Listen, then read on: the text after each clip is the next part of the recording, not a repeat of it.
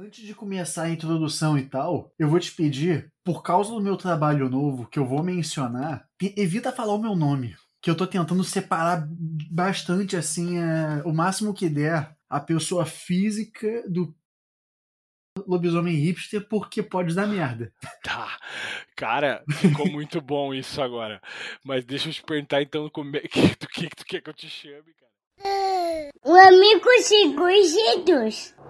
Ho, ho, já começou mais um episódio do Ninguém Me Perguntou. Ho, ho, ho, já começou mais, mais um episódio do Ninguém Me Perguntou. Olá, sejam bem-vindos ao Ninguém Me Perguntou. Você escutou a musiquinha, certeza já animou. Porque cê sabe que quando nós chega, nós chega com tudo. O convidado entrevistado pelo mano de canudo. Gabriel, meu Deus do céu, Jô Soares da Podosfera. Conduzindo uma conversa interessante e sincera. Ô, oh, fera, nem espera, você fera pra galera. Chegou a hora de ouvir um papo que reverbera. Ho, ho, já começou mais um episódio do.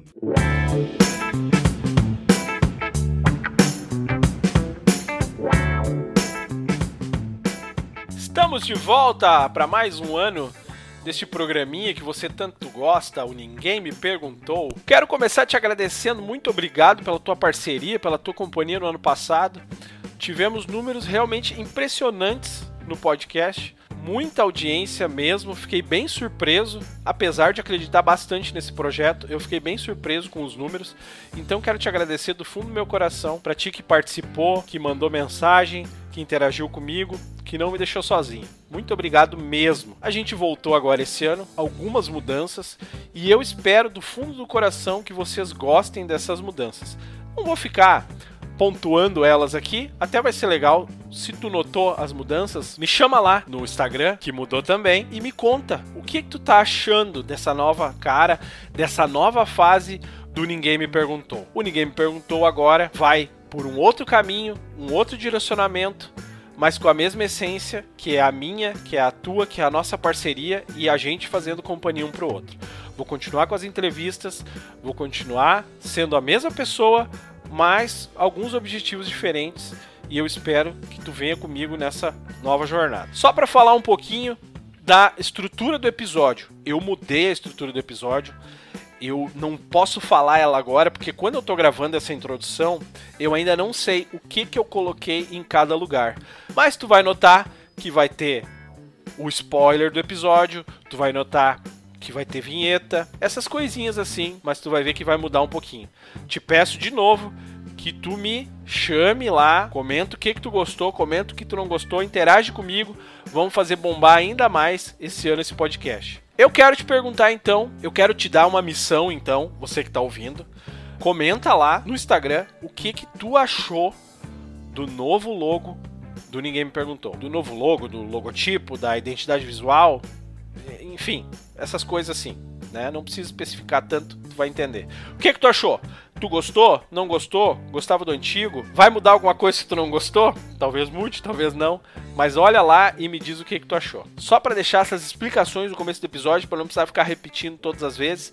Essas são as explicações que eu acho legal falar para você antes de você ouvir os novos episódios. As outras você vai percebendo ao longo do episódio e dois episódios e dessa temporada aqui para frente. Então vamos lá, vamos começar de novo, vamos começar um novo ano. Conto contigo como sempre e de coração aberto eu volto aqui para te dizer: Olá, meus amigos e conhecidos. Eu sou o Gabriel e este é o meu programa, o Ninguém Me Perguntou. Eu vou começar como eu sempre começo, te pedindo então para me seguir em NMP no ar no Instagram. Mudou o Instagram, galera. NMP Noar. NMP Noar. N de ninguém, M de me e P de perguntou no ar. Arroba NMP no ar. Me segue lá, divulga pra tua galera.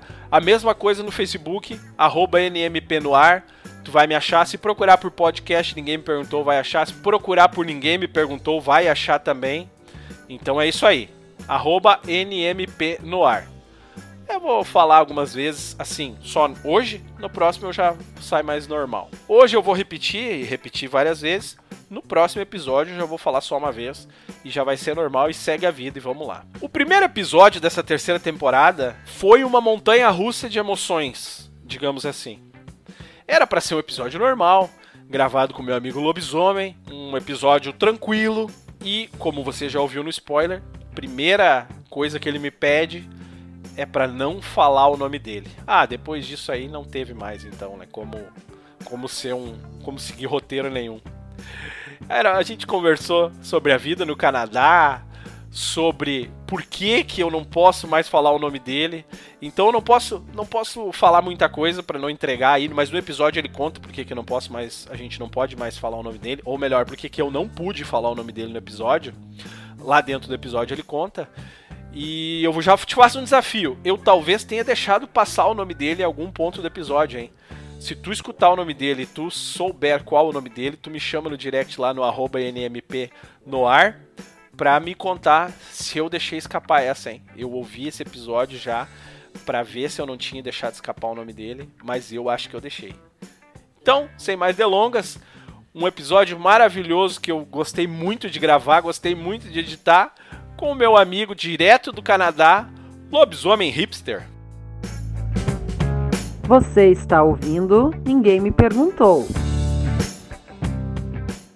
Eu tenho que começar falando para vocês que estão ouvindo que este episódio acaba de tomar um outro rumo muito legal, graças ao convidado, porque por algum motivo que ele vai explicar daqui a pouco, a gente vai tentar ao máximo ocultar o nome dele. É muito bom. Ele ainda não me contou o motivo, eu tô muito curioso.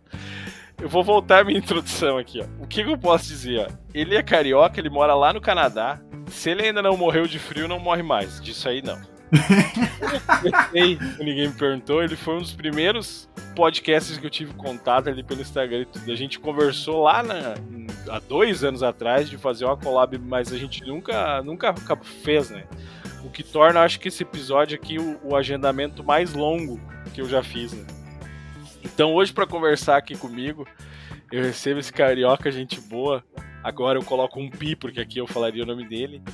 Que ele é lá do podcast Lobisomem Hipster. E eu vou chamar ele de quê? De Lobisomem Hipster. Cara, então, co como tu pediu, né? E aí, meu amigo Lobisomem, como é que tu tá? Cara, eu tô muito bem, obrigado pelo convite, inclusive. Eu peço desculpas, já vou pedindo desculpas por ter que te forçar a me chamar pelo nome do podcast. Mas houveram motivos de força maior aí que houve um imprevisto que eu meio que não esperava. O imprevisto que eu não esperava, caralho. Palmas aí pro É, lobisomem. Essa foi boa, essa foi boa. Mas, assim, Mas- mas assim, antes, antes de tu contar sobre isso, eu acho Aham. legal, que nem eu contei ali no começo, que tu tá aí no Canadá. E, e- e eu acho legal, daqui a pouco, vamos, vamos começar do começo. Começa contando, Sim, cara, tranquilo. como é que tu foi parar aí no Canadá? Saiu do Rio de Janeiro, cidade maravilhosa. Acho que é a cidade com- que atrai mais turistas no mundo. E tu foi parar no Canadá, que também é um país maravilhoso, acredito eu. Mas é, né, na minha, na minha imagem, assim, que nunca fui pro Rio de Janeiro, quer dizer, já fui pro Rio de Janeiro, não capital, fui pro estado do Rio de Janeiro, mas nunca fui pro Canadá. São lugares completamente diferentes. Como é que o lobisomem. Eu já ouvi, né, um lobisomem americano em Londres, aquela coisa, agora um lobisomem brasileiro no Canadá é a primeira vez. Cara, na verdade foi o seguinte: a minha mãe e o marido dela. é, a minha mãe sempre teve muita vontade de sair do Brasil. Ela sempre Aham. teve vontade de trabalhar fora, morar fora. Ela já falava francês e tal. O marido dela tinha aplicado pra trabalhar aqui. Aham. Isso antes deles ficarem sérios, sabe? Isso aí quando eles estavam namorando ainda. Mas já fazia tanto tempo que ele meio que tinha subido. Ah, foda-se, vou. Eu arrumei uma namoradinha aqui, tô trabalhando e tal. É. Não vai rolar. Uhum. Vou ficar aqui no Rio. O marido dela nem é brasileiro, é peruano. Sabe? Poxa, Pô, que, que Mercosul. Que intercâmbio É. forte esse. É um caos. Isso vai dar em um outro assunto maneiro, mas enfim. Vai lá, vai lá, tô Mas- cara. Eu- cara, tu, tu só é. tá me dando surpresa boa hoje. Isso porque eu ainda nem tirei a roupa. Mas. Cara, mas aí o que rolou? A gente teve essa surpresa que eventualmente ele recebeu a cartinha do consulado dizendo é, a, sua, a sua aplicação foi aprovada, então o senhor pode se mudar, é, o senhor pode vir trabalhar aqui, Mas na carta tava dizendo que ele tinha que vir rápido Hum. pra acertar a papelada dele, que que, tinha coisa que, que, que ele é uma aplicação? Como assim uma aplicação? Basicamente ele aplicou para trabalhar aqui, para ter o visto dele. Eu não lembro como era na época, que eu era muito novo, eu tinha, 14 eu tinha 13 anos quando ele veio. E o sistema todo já mudou desde então. Aham. Então, galera, se alguém tiver querendo informações de como se mudar pra cá, eu sou uma das pessoas menos indicadas. tem, olha, tem streamer que veio pra cá há menos tempo, tem gente que tem gente que vai vir. Isso é, veio, mas o episódio ainda não saiu ao ar, vocês, vocês entenderam. É, no meu podcast que fala justamente sobre isso, que faz conteúdo sobre como vir pra cá, como pegar visto, os tipos de visto. Uhum. Eu não sei mais nada disso. Infelizmente, é, eu sou um idoso a esse ponto. a porra do sistema já mudou todo. É isso, ele teve que vir na pressa. E nisso a minha mãe veio pouco tempo depois, ela veio alguns meses depois po- eh, poder começar a papelada dela. E eu fiquei no Brasil mais quase um ano é, preparando, esperando a minha papelada ficar pronta. Aham. Que dois adultos é, e virem pra cá sem, a, sem a documentação completa é menos um. causa um estrago muito menor do que um menor de idade que não Sim. pode ir pra escola, que não pode fazer porra nenhuma. Então, eles vieram. Eu acho que ele veio no final de 2008, a minha mãe. Não, ele veio, acho que no começo de 2008, a minha mãe veio é, no final de 2008 e eu vim pra cá no meio de 2009. É, vai fazer 14 anos Ah, daqui a alguns meses. tá com 28 então. Eu tô com 27, é. 27. O mais engraçado é o seguinte: a minha irmã nasceu aqui. Aham. Minha irmãzinha de 12 anos. Então, ela é filha de um peruano com uma brasileira, nasceu no Canadá. A primeira língua dela não é o português e nem o espanhol, é o francês, então ela fala português com sotaque. E o espanhol dela é portunhol. Cara. Mas vocês confundiram tua irmã do jeito que deu. Sim, sim, é um caos perfeito, porque. é. Cara, é um negócio. Eu não posso soltar ela sozinha no Rio, porque ela é uma.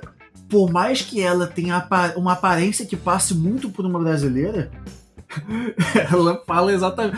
Caralho, tem gringo que fala com menos sotaque que ela. Aham. Se um dia ela ouvir isso aí, ela vai ficar putaça comigo. Me perdoa.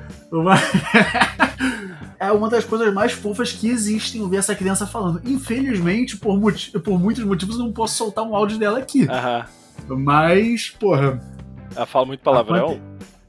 ela não fala palavrão, cara.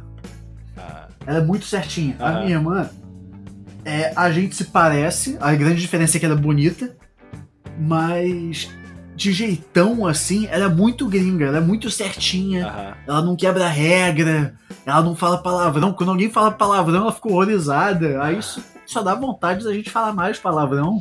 E, e o carioca, e vocês, não sei se a tua mãe é assim também, mas o carioca, por, por natureza, ele solta bastante, né, no, no meio da conversa, né? Sim.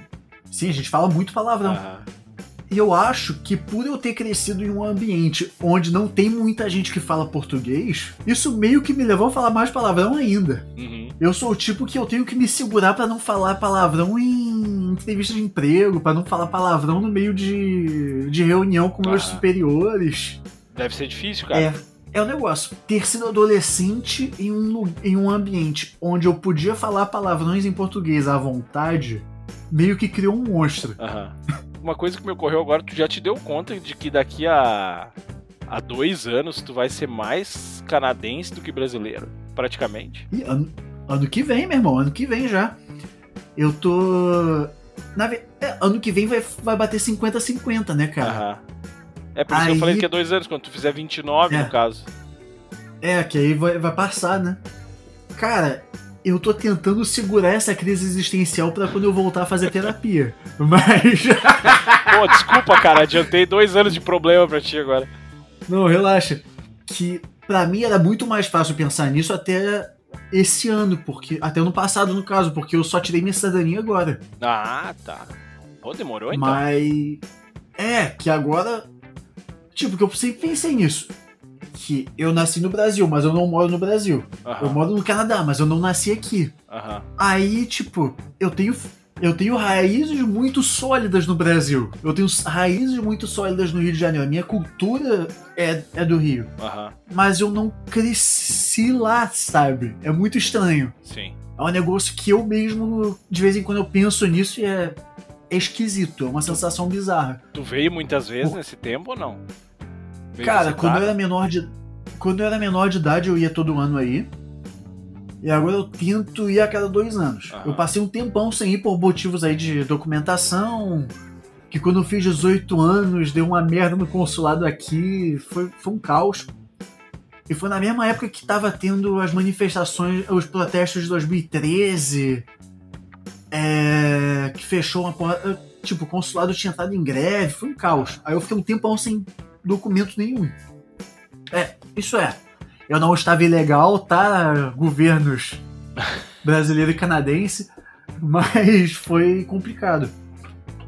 Aí eu consegui ir pro Brasil. Obrigado, cara. Obrigado, É. eu fiquei lisonjeado agora. De tu achar Como que, assim? tem, que tem alguém, alguém com uma escuta, alguém escutando, alguém do governo escutando, agora eu fiquei me sentindo um cara, meu. Ih, que isso, meu irmão? O podcast tá bombando o Iraque, tu que não sabe. Aí eu voltei pro Brasil em 2018, eu acho. Aí eu voltei em 2020, logo antes da pandemia começar. Ou seja, a minha presença no Brasil é meio que um presságio pra coisas complicadas. e, inclusive, preparem-se que eu tô planejando ir pra aí é, final do ano que vem. Final de 2023. Bom, então temos um ano ainda pra se preparar. É, já vão preparando seus bunkers aí perto de casa. A gente, eu, eu comecei aquela introdução ali falando, de- fazendo esse mistério todo, porque eu te perguntei se tu ainda trabalhava no hotel, né? Tu trabalhou no hotel, por quanto tempo trabalhou no hotel? Cara, eu trabalhei no hotel uns 4, 5 anos. Cinco Passei um anos. tempão lá. Cinco anos. Guarda essa parte do hotel aí que eu já volto pra essa parte. E tu acabou Sim, me dizendo então que a gente tinha que dar uma, uma ocultada no teu nome por causa do teu emprego novo. Antes da gente É. falar do emprego novo, cara, me conta do hotel, cara. Como é que era pro brasileiro? Agora que tu falou, tu é, tu é bem menos brasileiro, assim, quer dizer, bem menos brasileiro é bom, né? Mas bem menos na, da cultura brasileira, né? Como é que era trabalhando num hotel, cara? Em, em que cidade que tu tá primeiro? Nem te perguntei. Então, eu moro na cidade de Montreal, Montreal. que tem uma vibe bem de metrópole, assim. Uma Ah. cidade grande. Porra, é uma cidade que atrai muito turista, tem muita coisa pra fazer aqui, muita atividade, muito evento. É, eu tô até surpreso que a Copa do Mundo, a próxima Copa do Mundo, que vai passar pelo Canadá, assim como os Estados Unidos e México, não vai ter nenhum jogo em Montreal. Infelizmente. Vão ser quantas cidades no, no Canadá que, ele, que ela vai passar? Cara, se não me engano, vão ser duas só. Aham. Mas eu tô com a sensação de que eu tô com a sensação de que não vai, não vai ser acessível entrar nessas cidades por alguns meses quando a Copa estiver perto de começar. Então, Aham. se alguém for fazer turismo lá em British Columbia ou em Toronto, aproveita. Mas, enfim, é, a minha primeira formação, eu me formei em hotelaria. E isso me levou a trabalhar em hotéis. Eu trabalhei num hotel um pouquinho maior, que eu chamo ele de Hotel Navegador, porque ele tinha o nome de um navegador de internet. Aham. É, e em um. E, ó, esse primeiro, o navegador, é um hotel bonitinho, três estrelas. Era, né, que ele fechou. Que o motivo de eu ter saído da hotelaria, fora o fato de eu odiar esse domínio, de eu odiar esse trabalho, e de eu me arrepender amargamente de ter me formado nesta merda. um dos motivos de eu ter saído é porque tanto este hotel, que foi onde eu comecei a trabalhar oficialmente, qu- quanto o outro, que o, eu acho que foi no e aí Jubileu que surgiu o nome mágico de Hotel Transilvânia para esse segundo hotel. Deve ser legal. Que, porque esse hotel, ele é muito no centro da cidade, ele é do lado de uma estação de metrô. Era porque ele fechou também. Mas, Pô, velho, mas mais uma ligação aí, né? Tu tá. Tu, tu é bom em quebrar os negócios também, né? eu tenho um problema sério, né? Mas o que a- esse hotel, o problema dele é o seguinte: durante o verão, é, como ele tá no centrão da cidade, tá perto de tudo, quando tem um monte de festival, de evento, de show, o hotel enche muito. Então era muito divertido estar lá. Eu tinha muito cliente do mundo todo. Eu ficava brother dos comediantes que vinham pro Just for Laughs. Eu ficava brother de músicos que vinham pros festivais de música. Ah, que massa. Eu ganhei, cara, eu ganhei é, ingresso pra um monte de evento sem pagar, só porque eu fiquei brother dos clientes, assim. Aham. É, eu arrumei muitos, muitos amigos nessa época, então era bem divertido. Mas quando chegava o inverno, que a famosa baixa estação, que tem menos eventos, tem menos festivais, tem menos gente que vem, o quarto acaba ficando mais barato por causa da baixa demanda, e isso atraiu um público mais complicado. Defina mais complicado. Mais complicado é um público que fazia o sotaque carioca ficar mais forte.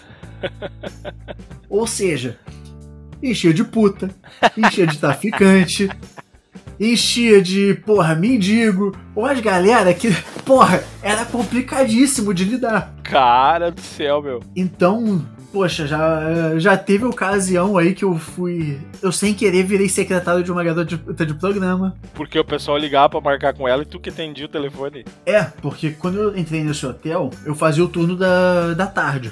Que eu começava às 3 horas e até às 11 horas da noite. Eventualmente o hotel foi comprado. A pessoa que fazia o turno da manhã, que era a, a diretora da recepção, ela era muito fiel é, do proprietário antigo. Então ela foi junto com ele pro, empreende, pro outro empreendimento dele.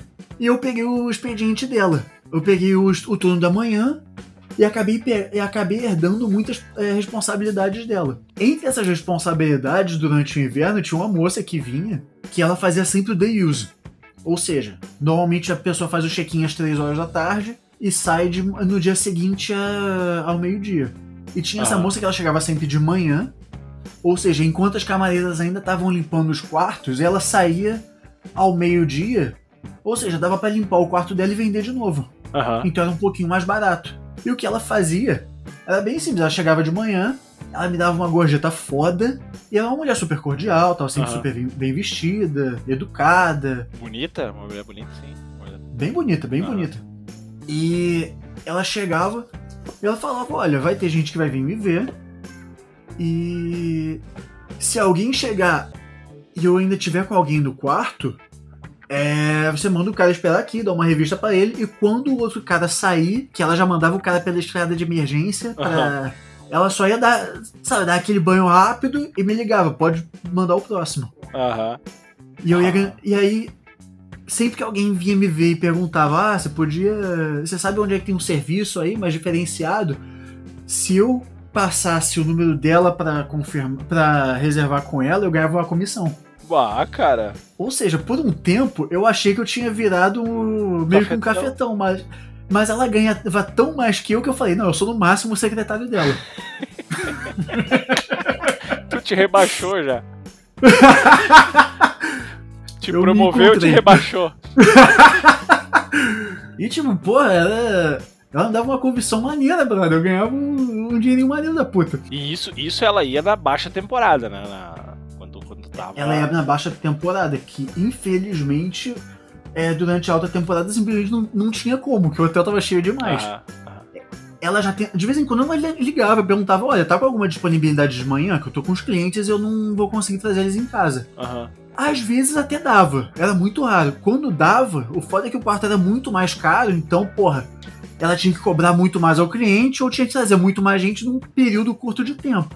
Aí ou virava um negócio caótico, de tipo, sai um, já liga pro outro e se organizar mal dá em, dá em suruba. ou. Porra, às vezes dava. Às vezes tinha uns caras que vinham reclamar, porra, tá demorando, pô, a mulher não vai me chamar, não. Eu tinha que fazer desentendido e fingir que eu não sei qual é Aham, o serviço. Aham. Como é que é isso lá no Canadá, cara? Que nem é, é- é escondido, assim. Quer dizer, escondido aqui no Brasil não é escondido, né? Mas é uma coisa bem tabu, assim, ou é que nem, vamos supor, na Holanda, que é mais, mais liberado. Assim. Cara, oficialmente é ilegal. Aham, Ou seja, você não pode pagar por serviços sexuais. aham, aham. Que tem lugares onde é fiscalizados, caralho. É, Aqui o que acontece é o seguinte: você não pode pagar pelo serviço, Uhum. mas tem muita vista grossa. O que acontece? O loophole que. Pera, a brecha que eles encontraram é que ela não pode. Você não pode dar o dinheiro na mão dela. Ou seja, você organiza tudo com ela, você deixa dinheiro na mesa, transa com ela e vai embora. Você não pagou ela. Não teve uma negociação com ela. Ah, tava ali, Pois deixei é. o dinheiro ali, ela pegou porque ela quis. É, foi no eu- amor. Pra mim foi no amor. Foi no amor, foi no amor. Eu só esqueci, eu só esqueci um valor em dinheiro vivo na, em cima da mesa. Sei lá se ela vai comprar 51 imóveis com esse valor, mas. Não, Cara, são os filhos dela. Tu tá, tu tá muito longe pra entrar nesse tipo de, de, de, de preocupação. Cara, mas respinga em mim, né, cara? Ah, imagina, imagina. Que- Ô, meu, mas mas teve, teve uma vez que eu, que eu vi que tu colocou no Instagram, ou que alguém te perguntou que tu teve que separar uma briga, ou teve que bater em alguém. Como é que foi? Tem uma história assim? Não. Tem, tem uma história assim. Se você quiser, eu te mando o vídeo pra você postar ele junto do, Claro, ca- cara, o problema de postar um vídeo é que talvez as pessoas vão te identificar, né? Agora que tu tá. Tu tá. é é? Caralho, verdade. Agora que tu tá, Tem não tá aí. podendo mais aparecer, né? Ah, ah, É, o governo brasileiro não- ou o governo canadense se estiver escutando, tá? Ele não fez nada de errado, tá? Quer dizer, pelo menos eu acho. Então, Eu não fiz nada de errado. Não se preocupar. Cara, que o que aconteceu foi o seguinte. Já tiveram várias ocasiões em que em que deu merda, que eu tive que separar a briga. Porra, já teve mais de uma vez que eu tive que chamar a polícia. Na verdade, tem uma porrada de vezes que eu tive que chamar a polícia. Eu tenho número é, pessoal de um monte de policial do bairro lá onde ficava o hotel, Putz. porque os caras vinham direto assim. E muitas vezes eram por motivos triviais, muitas vezes era uma pessoa que tá gritando muito na porra do quarto, ou alguém que simplesmente não quer sair, eu falar, ah, porra, ter que chamar a polícia. Mas tinha ocasiões em que, porra, um cara tava bêbado debaixo da mulher. É. Hotel pequeno é foda, né, cara? Porque quando o hotel é mais baratinho, é. Eu não vou dizer que não pode. Eu não vou dizer que a gente não pode fazer controle de qualidade, porque isso aí é meio. pode soar meio classista. Aham. Mas quando você tem um ambiente onde é, é mais barato, é muito acessível, a chance de aparecer alguma pessoa meio. É, pessoas um pouquinho complicadas, pessoas que talvez não pudessem pagar por um hotel um pouquinho melhor, Uhum. ou que talvez não fossem aceitas em um hotel um pouquinho melhor porque já, não, porque já passaram por lá e foram expulsas. Aham. Ah, E tem também o fato de que, porra, se você recebe muita gente todo dia, é, a chance de uma dessas várias pessoas que aparecem ser meio piroca aumenta.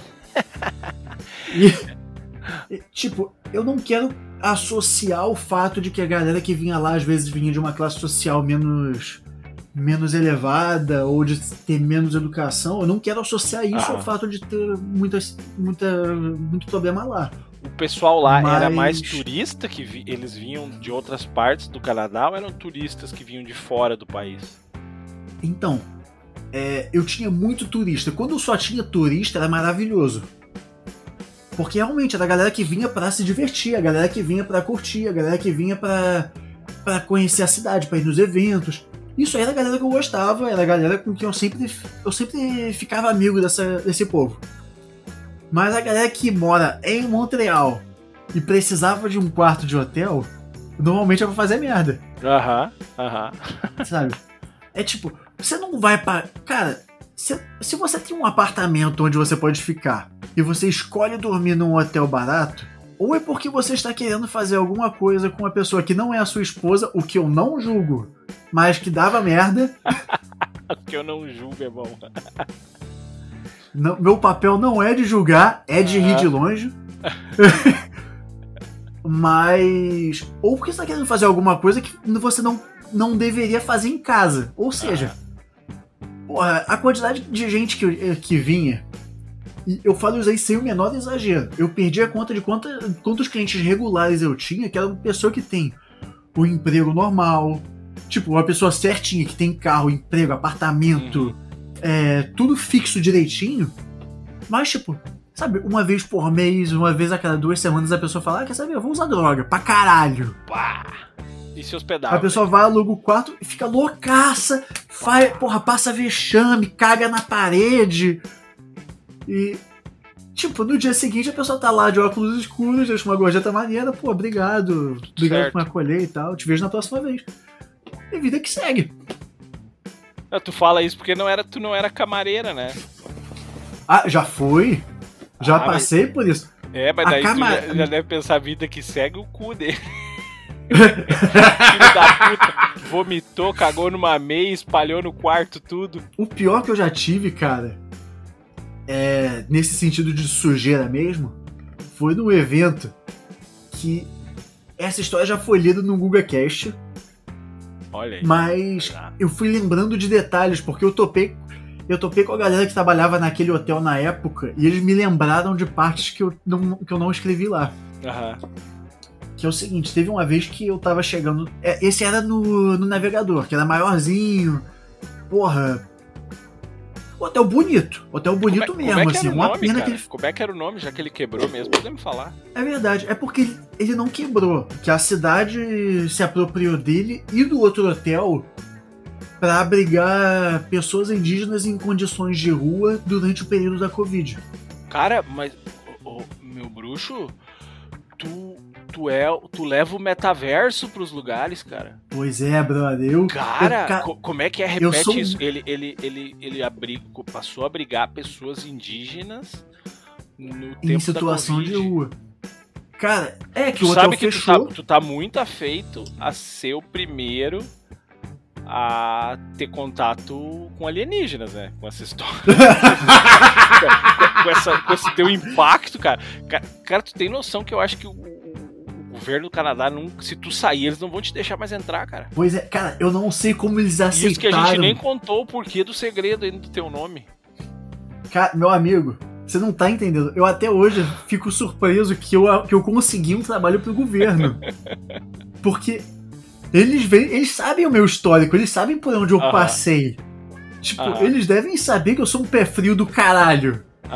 Mas é, tipo, o navegador, eu saí de lá porque eu não aguentava mais, porque era. Era, era um hotel maior, então era, era muita gente pra lidar em cada expediente. Eu fui, pro- eu fui trabalhar no menorzinho, que eu tava trabalhando nos dois ao mesmo tempo. E o Transilvânia é, é uma história até engraçada, porque no ano passado eu fui tirar férias pela primeira vez desde a Covid. É, desde que a Covid começou, ou seja, de 2020 até 2022 eu não tirei férias. E quando eu tirei férias, eu peguei Covid do primeiro dia. E antes de eu, de eu me recuperar, eu descobri que o hotel tinha sido expropriado pela cidade para abrigar. é, Durante suas pessoas- férias.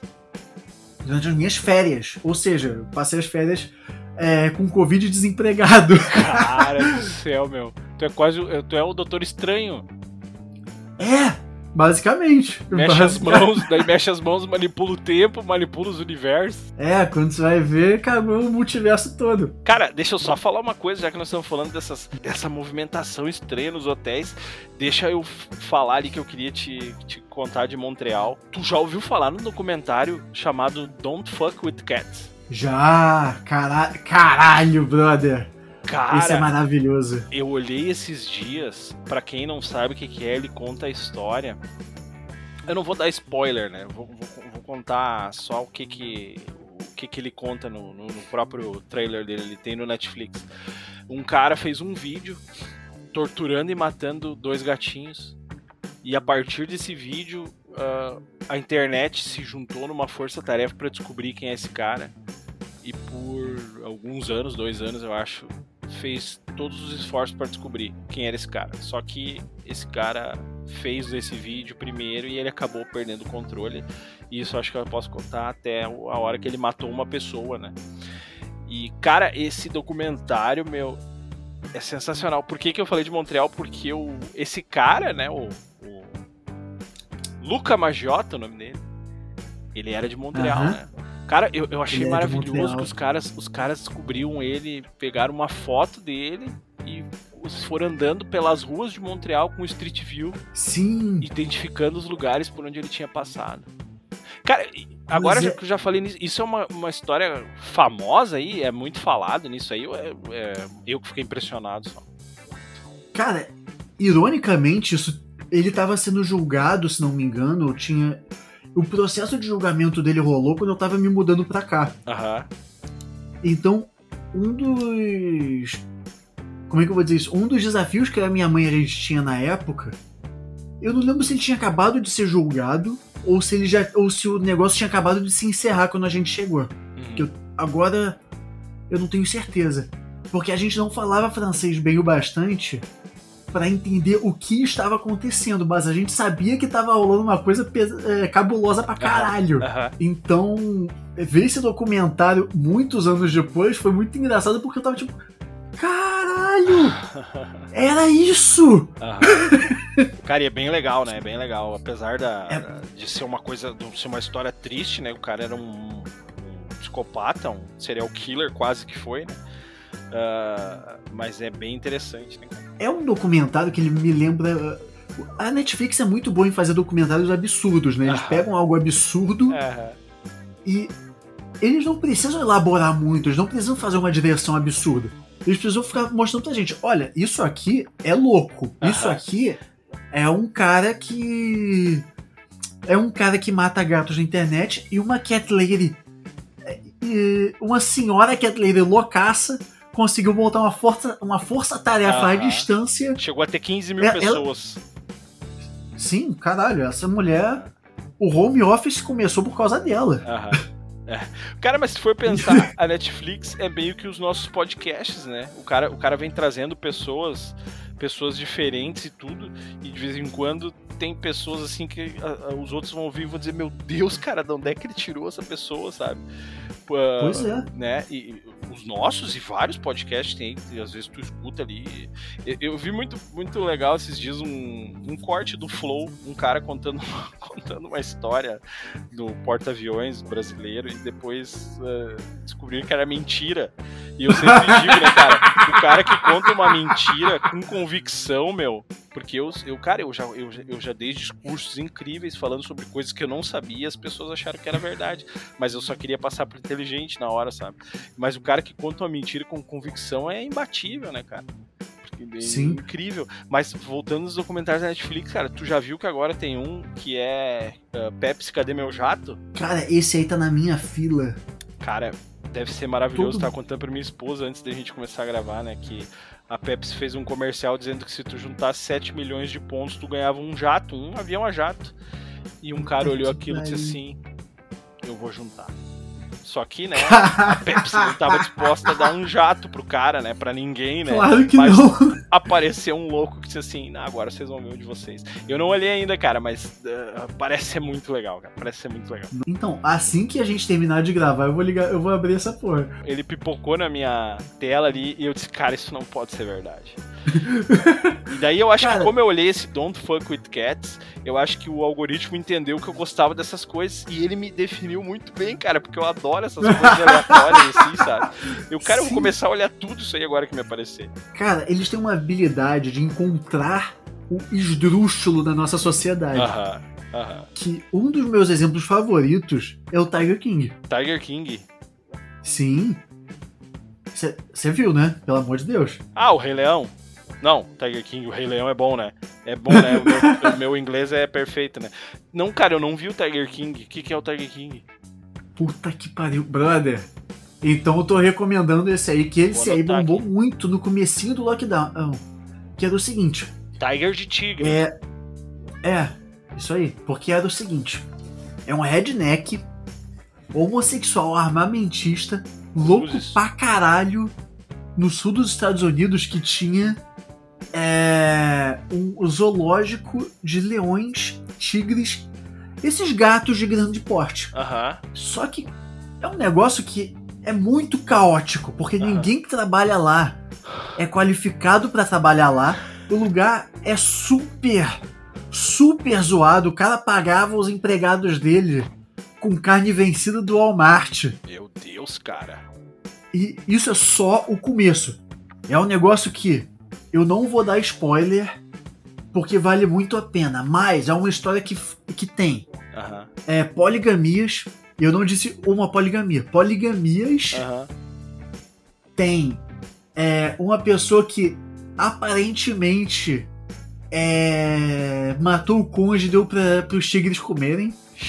Cruzes, velho. É um negócio absolutamente caótico.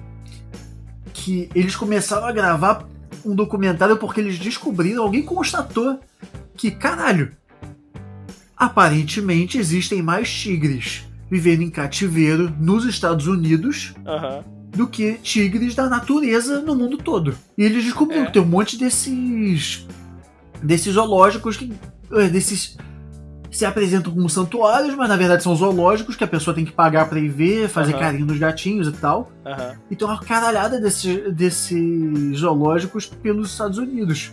Eles Ah. foram investigar alguns e descobriram que só tem maluco. Que Imagina. todo cara. mundo. Sim. E cara, é um negócio caótico, mas é uma. É absurdo atrás de absurdo. Como diria o meme famoso, é eita atrás de vixe. Cara, então, eu, eu coloquei aqui na minha lista já. Mas, ô meu, deixa eu te... Agora a gente falou ali das. da- eu falei dos convidados, né? Da, da- a gente chama tantas pessoas diferentes. Mas tu tem um cara ali, meu, que eu tava vendo no teu, no teu podcast, que ele passou várias vezes. Tu tem vários parceiros ali que eu já tentei trazer, que ninguém me perguntou e não, não consegui, tá? Eita. um exemplo, um exemplo é o, o senhor bombeiro mais famoso da podosfera e o Marlo Sanuto que ele que ele já comecei a conversar com ele algumas vezes e ele me deu um balão. Se ele estiver ouvindo, então tu já sabe. Mas o- caraca! o, cara, o, o Cacofonias lá é quase que teu sócio, né? Vocês têm uma O parceria, né? Cacofonias. Pra quem não sabe, ele, o Cacofonias, roteirista do Zorra Total, sensacionalista, um cara que tem umas histórias muito boas. Inclusive, cara, se tu souber. Ah, não posso falar isso, né? Vou falar uma coisa agora que eu vou cortar pra quem tá ouvindo, tá? Depois, se tu souber quem é que foi a BBB que deu em cima dele, que ele conta em todos os podcasts que ele foi, depois tu me conta, tá? Se ele contou isso pra ti, tu me conta, não vou contar pra ninguém.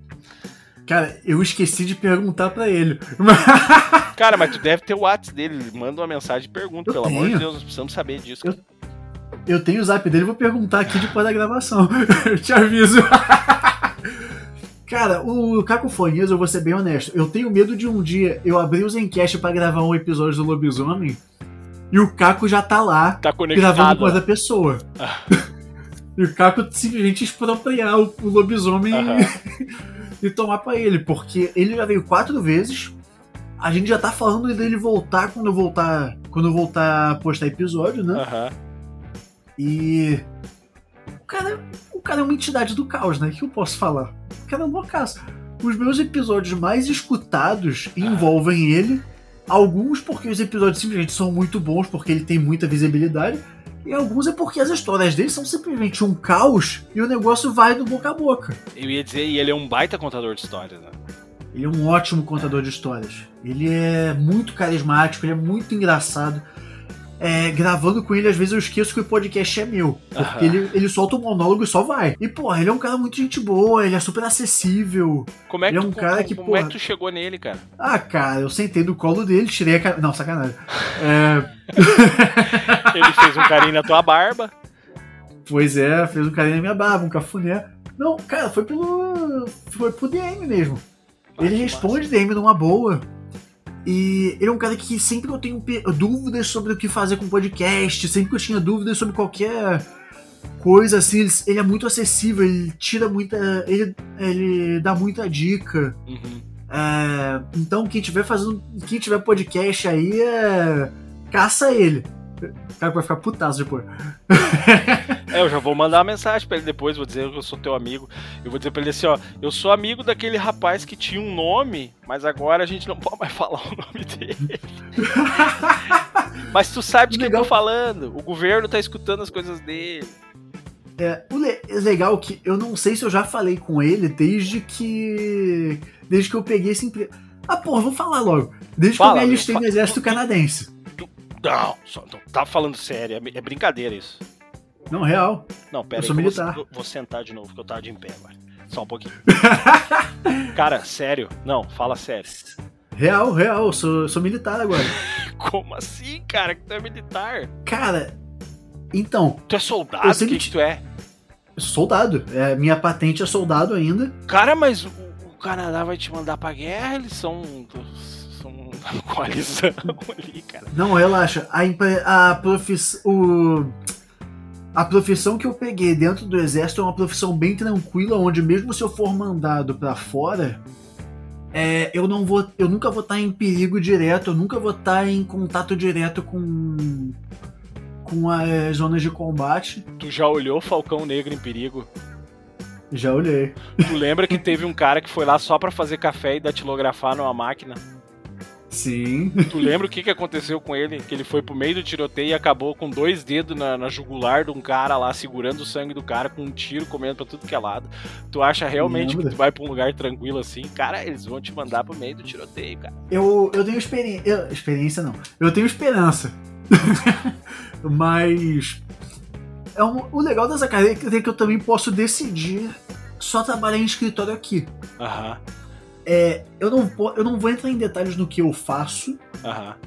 até porque eu ainda tô fazendo as, eu ainda tô fazendo as formações, as, as qualificações. É, ou seja, tecnicamente eu. Tecnicamente, no momento, eu sou um estagiário dentro do exército. Eu sou um Mas- estagiário muito bem vestido. Tu já é um Mas- soldado. Eu sou um soldado e eu tô fazendo os cursos lá, as formações e. Cara, que massa isso. Até como é que foi isso, cara? Um dia tu pensou, cara, eu vou pro exército. Não tem nada Cara, pra eu fazer. senti. eu sempre Cara, tive eles, essa eles- curiosidade. eles- só, só não deixa eles escutar aquele episódio que tu gravou com o Edu Mendes, lá que vocês falam de maconha por 25 minutos. Senão eles vão, É. vão, vão- vão pegar a urina tua até dormindo, hein, cara. Pois é, o la- a sorte que eu dei é que eles legalizaram a maconha já. E a sorte que eu dei é que a maconha pode. A única questão com a maconha no exército é que a regra é igual a que eles têm com, com álcool aqui. Ah, Ou seja, Durante serviço. eu não posso. Eu não posso ser visto chapando menos que 24 horas antes de trabalhar. Aham. Ou seja, se eu trabalhasse amanhã, eu não poderia oficialmente fumar maconha hoje. Porém, todo dia saindo do quartel tem alguém que já sai com baseado na, ore- com baseado na boca, tá ligado? Cara, que loucura, velho. Tem- inclusive, isso é uma, caralho, isso é um negócio que eu posso contar. Porque eu. A minha formação não é neste caminho, nesta carreira, Aham, mas eu trabalho atualmente no escritório da Polícia Militar. aham. E. E, cara, no trabalho, assim, né, o meu dia a dia é tipo de um estagiário. Eu dou carona pra galera, aham. é, tudo que é papelada que eles não querem fazer, preencher o que faço. É trabalho bem de escritório, assim, que eu tô fazendo por enquanto. E Mas tu já fez tem- campo, que nem aqui o pessoal faz um. passa por campo, né? Faz o treinamento básico, assim. Isso tu já fez. é, O meu treinamento básico, eu não pude concluir ele porque eu, porque eu me machuquei, que eu rompi o ligamento do pulso. Aham. Então eu não tô podendo segurar a arma. Mas vai- eu vou voltar agora daqui a alguns meses. Eu devo voltar ou em janeiro ou em abril.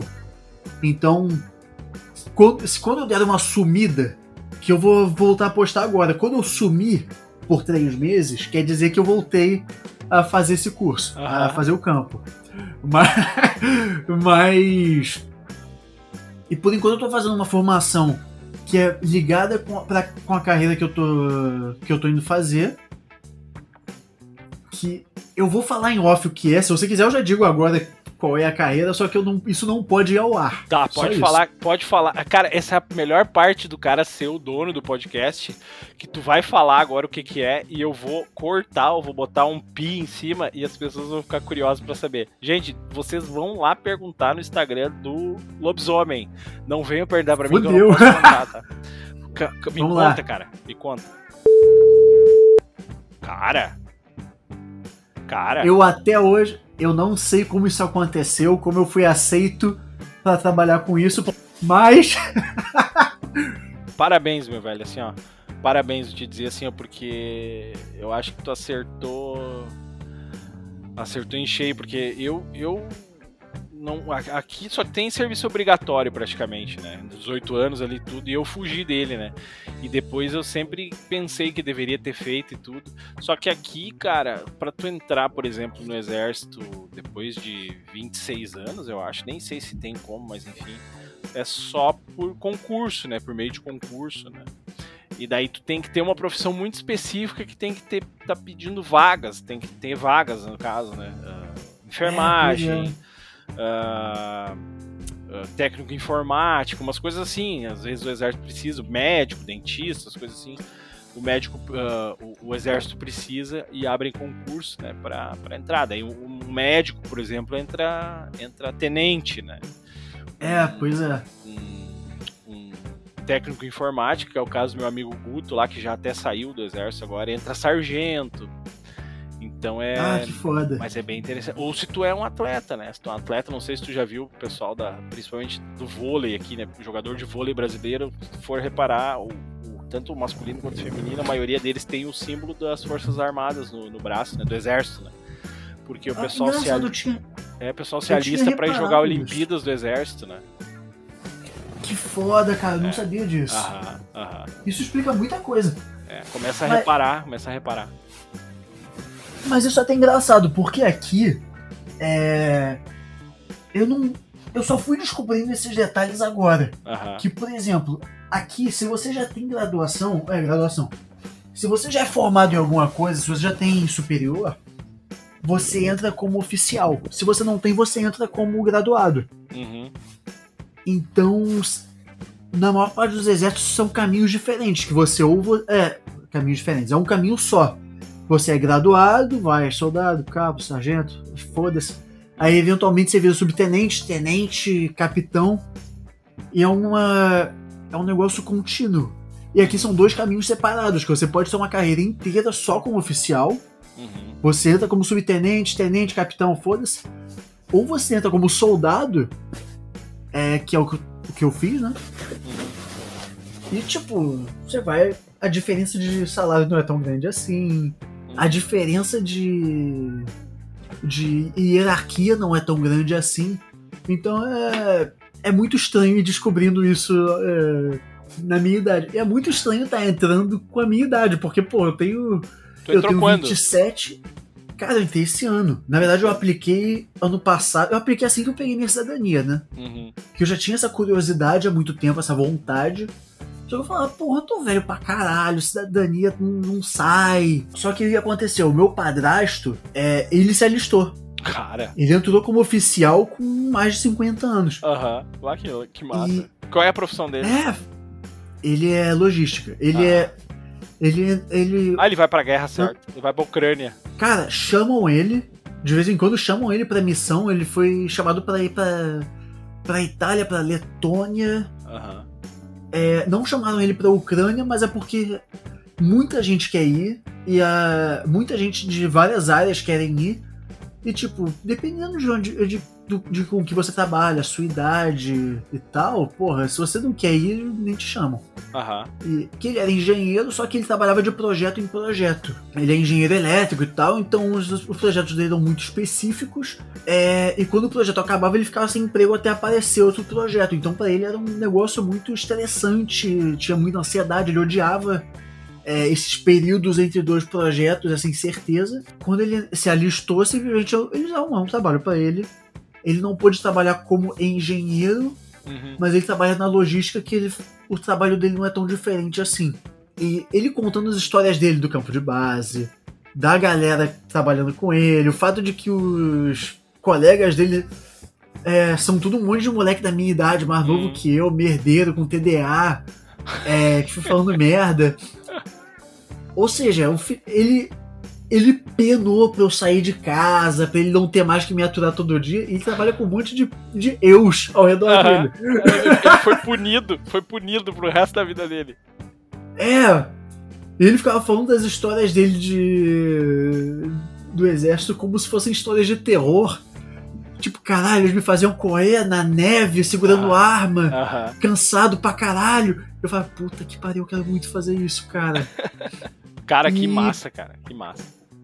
é, e assim que a minha cidadania saiu, é, eu tava naquele estado. Eu tava odiando trabalhar no hotel, eu não tava conseguindo arrumar outro emprego, então eu falei, foda-se, vou me alistar. E o meu alistamento demorou um- muito tempo, e assim que eu fui aceito, que aí rolou aquele negócio, aí já vai, raspa a cabeça, Uhum. que eu tava, porra, eu tinha um coque samurai que eu adorava, tive que raspar a cabeça. Aí deu algumas semanas de eu ter entrado, eles mudaram a regra e agora você pode ter cabelo longo. E esses dias eles me fizeram uma sacanagem, cara. Gabriel, o exército canadense me fez uma sacanagem faz tipo duas semanas. Imperdoável. Ah, O que fizeram contigo, cara? Te mandar pra Ucrânia. Porque- Tu tá falando da Ucrânia agora. Não, eu demorei muito pra poder me alistar porque a minha cidadania demorou muito pra sair. Aham. Os filhos da puta esperaram eu demorar todo esse tempo pra conseguir entrar porque eu tava esperando a cidadania e agora eles decidiram que eles aceitam um residente permanente. Tem duas Puta semanas que eles-. Eu falei, filha da puta, faz- fizesse isso uns três anos atrás, eu já era cabo, porra. Mas agora já foi, né? Pá, que sacanagem mesmo, né? Daí o cara pega um fuzil, vai lá pra frente e diz assim: Eu quero ver quem vai vir aqui agora, residente É? permanente. Eu quero só agora, quero só pessoal que tem cidadania. Ô meu, deixa eu te perguntar mais um negócio aqui, ó. Fala. ah, tu- cara, tu é um, um exímio. Tu é um grande desenhista, né, cara? Tu Muito faz- obrigado. Faz, faz desenho muito massa. O pessoal que for olhar teu Instagram ali daqui a pouco, depois vai ver. Até tu podia desenhar uma capa pra esse episódio, pra nós aqui, né? Fazer uma Eu capa posso. especial, né? Já que a gente vai daqui a pouco até evitar de colocar a tua foto, né? No episódio ali pra, pra dar uma escondida já, né? Ah, porque senão, imagina a gente passa uma hora escondendo teu nome e vão lá botar uma foto tua, né? É pra matar, né? Botar uma foto com o meu nome civil embaixo, maravilha. Podia, de- podia desenhar, não sei como é que tu tá de tempo, mas eu ia ficar muito feliz, cara, se tu desenhasse uma capa do, uma capa para esse episódio. Dá uma olhada nas capas lá, se quiser fazer uma coisa inspirada nas que já tem, seria uma boa. Mas eu queria te perguntar, cara, é só hobby o desenho ou tu, tu ganha uma grana, ou já ganhou uma grana, já trabalhou com isso? Cara, eu não sou profissional. Eu já fiz alguns freelas por aí, mas eu nunca. Mas eu nunca me profissionalizei nisso. Cara, mas é muito bom. É. É. Cara, eu fico, eu fico emocionado de verdade quando a galera vem falar e tal. Eu já cheguei a fazer a capa de um livro. Aham. É, o livro já tá à venda, à venda aí, que se chama Do Outro Lado do Túnel, ou muito. Caralho, pera, eu vou ter que ver aqui porque a pessoa, a escritora do livro, me deu o nome errado. A primeira versão dele, a primeira impressão dele saiu com o nome. Um nome na capa e outro nome na. E, e outro nome na. dentro dele. A revisão foi dele boa. É, muito... é, a revisão, cara, eu dei muitos. Eu, eu sacaneei muito a escritora. Mas... Mas o livro se chama Muito Além do Túnel. Ele é bem maneiro, conta. É um romance aí sobre. É. Caralho, como é que eu vou dizer isso? É um romance que se passa no Rio de Janeiro, no final dos anos 90. E Vou colocar ele depois na descrição do episódio ali pro pessoal saber do que, que a gente tá falando. Muito obrigado, que tipo, foi uma honra quando eu fui chamado pra fazer a capa. Demorei pra caralho, que eu demoro muito pra desenhar. Eu vou fazer a capa do, do episódio que você me pediu a tempo, mas normalmente eu furo. Eu, um dos motivos de eu não me profissionalizar é que sempre que alguém me, me, me chama pra fazer um freela, um projetinho e Aham. tal, eu sempre furo. Eu sempre furo data, eu sou uma merda com isso. Carioca é Mas eu vou te, vou te incomodando, eu vou te lembrando toda semana. É, pois é, que eu já fiz uns freelas, eu já fiz uns projetos assim com a galera, mas eu faço isso daí principalmente pra me divertir. É um, Ah. é um hobby, um passatempo. É, gente, não, não me mandem. Não venham me, me procurar me oferecendo freela, porque se a ideia for boa, eu vou querer fazer. Eu não tenho tempo pra essa, pra essa porra. Ah, que massa, cara. Ô meu, ah, cara, esse, esse episódio foi uma montanha russa de emoções. Eu vou te dizer assim, ó, eu ainda bem que tu não falou lá no começo qual é que era o motivo da gente não poder falar teu nome, senão eu acho que a gente só iria falar disso. É, Ah, pois é. gente- porque eu, eu sou muito curioso com essas coisas. Ah, e, e assim a gente conseguiu falar sobre Netflix, sobre desenho, sobre Canadá, sobre, sobre a, a, a vida noturna nos, nos prostíbulos de Montreal. Eu. Onde o prostíbulo era o meu ambiente de trabalho, o- mas é. Ah, tu não falou o nome do hotel navegador? Como é que é o nome? Ah, o nome dele era Hotel Chrome. Cara, sabe que eu, eu pensei em tantas outras coisas. Pensei até Firefox, mas o Chrome eu não tinha pensado, porque eu não tinha pensado no Chrome. Mas, ah, ah, meu velho, cara, muito obrigado, cara, por, por tu ter parado aí a tua, a tua, tua vida agora que é tão vigiada. E ter Que parado pra gravar comigo ah, até A gente demorou bastante, cara, mas eu vejo agora que tudo vem no seu tempo, né? Porque essa aí, cara, essa, essa parte de não poder falar teu nome, isso foi muito legal, cara. E o motivo também foi muito legal. Fico muito feliz por ti. Cara, muito obrigado, obrigado, mesmo, obrigado pela tua participação aí. E eu quero terminar esse episódio, cara, como é, eu costumo terminar, às vezes dá certo, às vezes não. Eu vou deixar tu, grava aí a, a fala da despedida e convido o pessoal pra curtir o teu podcast. E deixa as redes sociais aí que tu que podem ser faladas. E vou deixar por ti aí. Meu velho, muito obrigado. E te despede aí da galera aí, por gentileza. Pô, eu queria te, eu que queria te agradecer, na verdade, pelo convite, que foi muito divertido. Me chame sempre que você quiser, e inclusive você tá convidadíssimo aí pra vir no Lobisomem qualquer hora. Olha aí, ó. Maravilha. É. e Instagram, arroba Twitter, arroba no final. O meu TikTok existe, mas só tem um vídeo que também é arroba lobisomem hipster. E eu abri o cu, então arroba lobisomem hipster no cu também. É, só, o cu, só o Twitter que é diferente. É, o Twitter só é diferente porque ele não tem. é, não tem espaço pra colocar o negócio inteiro. Aham. Mas o TikTok e o meu cu não tem muito conteúdo ainda. Mas eu vou trabalhar no conteúdo aí do TikTok e do meu cu. Cara, gente, muito obrigado aí por terem me ouvido falar merda. E venham me procurar no Lobisomem Hipster, eu tô em quase todos os agregadores. Quando eu estava soltando episódios regularmente, era um episódio toda semana, com convidados vindo me contar histórias. E é, cara, na moral, é uma vibe muito gostosa, é um podcast bem aconchegante, assim, que é um bate-papo, as pessoas falando, contando histórias pra mim e eu falando merda ao mesmo tempo.